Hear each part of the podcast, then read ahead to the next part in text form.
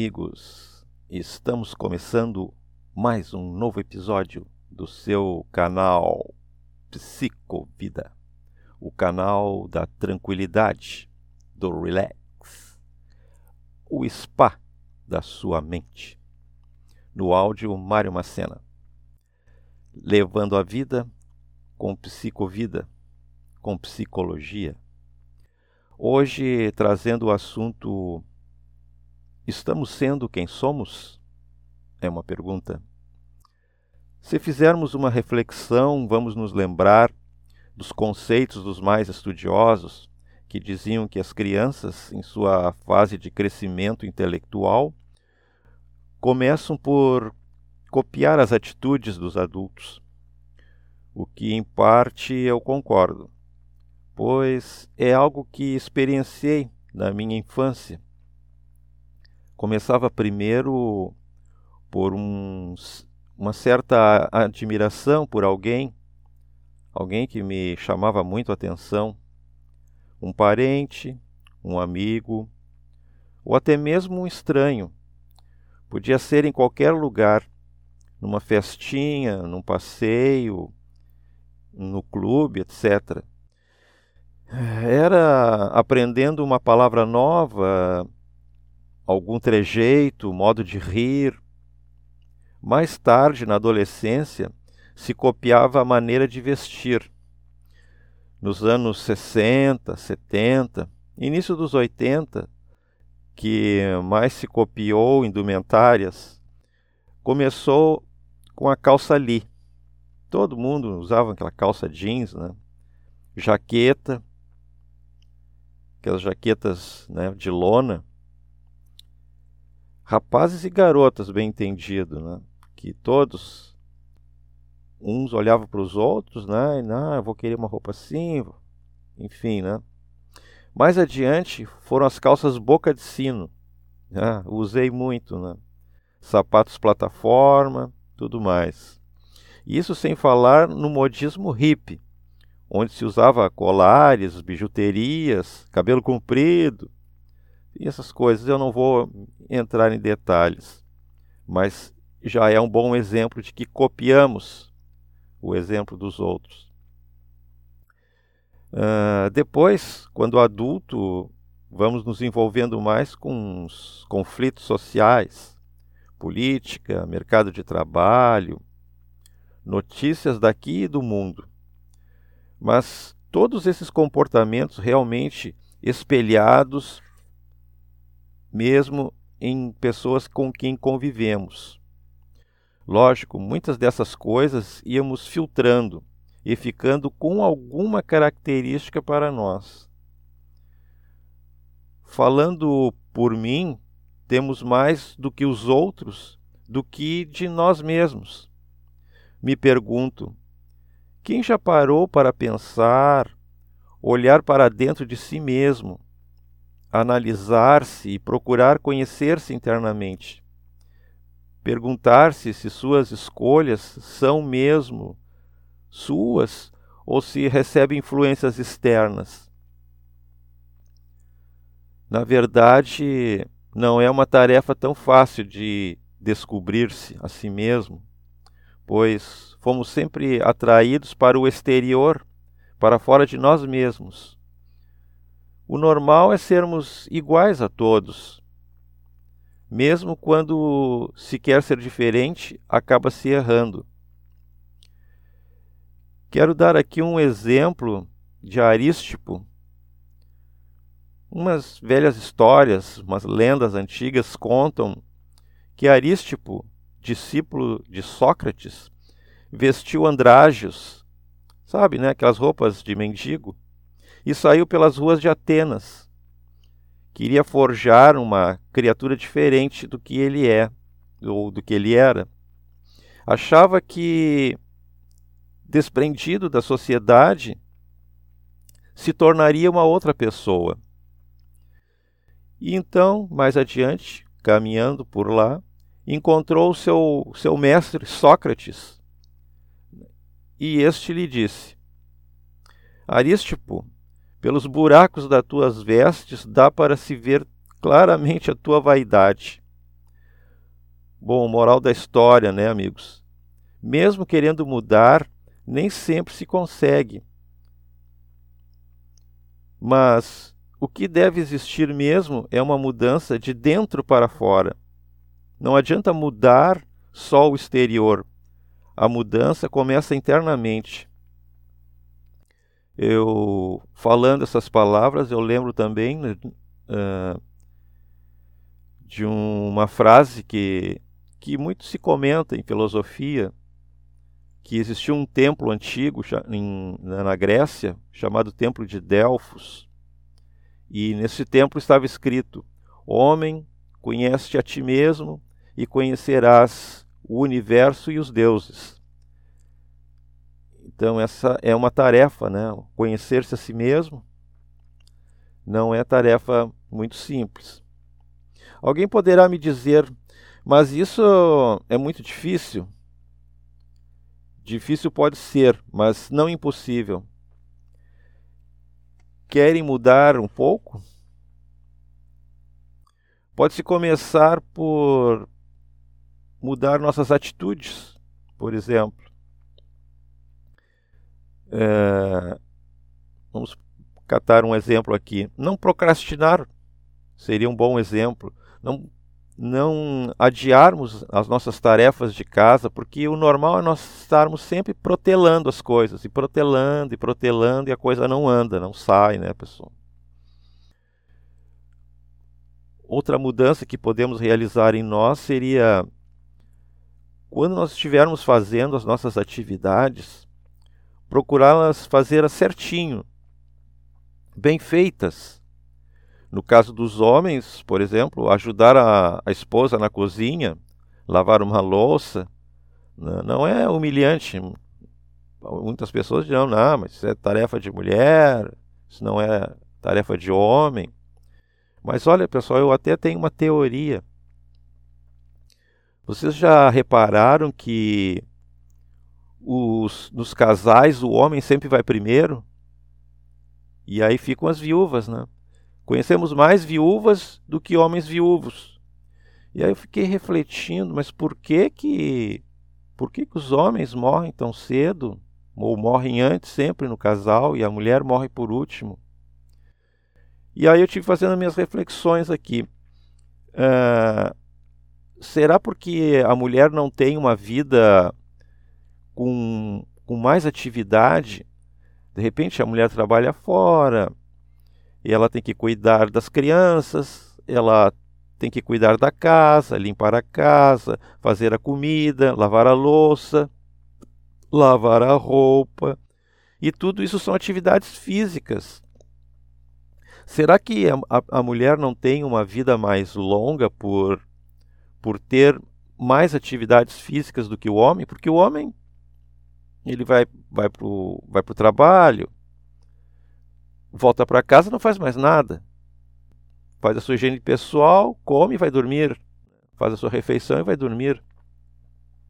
Então eu acho que a gente teria que fazer mais atividade física. Se a gente quer ter uma vida mais, uh, como diria, um pouco mais longa, um pouco mais uh, um pouco maior do que nossas esposas. Por isso que aqui em casa eu ajudo bastante, né? Eu lavo a minha própria roupa, não deixo a minha esposa lavar a minha roupa e ajudo um pouco também na cozinha, né, pessoal? Bem, a psicologia tem tentado por décadas conhecer o ser humano através da observação, seu comportamento, mas essa caminhada parece não ter fim, pois muitos novos comportamentos têm surgido sem saber-se exatamente como ou de onde vêm esses comportamentos. Há muito que se estudar, compreender esse labirinto de condutas diversas e muitas vezes estranhas. Dizem que todos temos um pouco de loucos. Será? Mas quem pode avaliar com precisão onde está a normalidade em nós? E onde começa a loucura? Quem nunca fez ao menos uma loucura na vida? Riu do nada, cantou no banheiro sem motivo algum, fez uma piada com alguém e esse alguém não gostou e pode nós podemos ser interpretados como meio desequilibrados mentais em determinadas piadas, né, pessoal? Uh, quem de nós nunca atravessou a rua sem olhar muito bem para os lados e de repente teve uma surpresa e teve que dar uma corridinha para não ser atropelado? Quem nunca se deu conta, falando sozinho ou consigo mesmo? Enfim, são tantas atitudes fora do contexto que podemos afirmar com toda segurança que de loucos todos temos um pouco. Podemos observar numa festa quantos comportamentos descabidos encontramos. São risadas escandalosas, comentários maldosos, fofocas, brincadeiras desmedidas. Se vocês prestarem atenção, quando a gente vai, mesmo nessas festinhas de família, aniversários, quando as pessoas chegam, é, as pessoas têm um, um, tipo de comportamento mais formal. Né? Todos conversam é, normalmente, sem muito, sem muito algazarra, vamos, já vamos colocar dessa, dessa forma.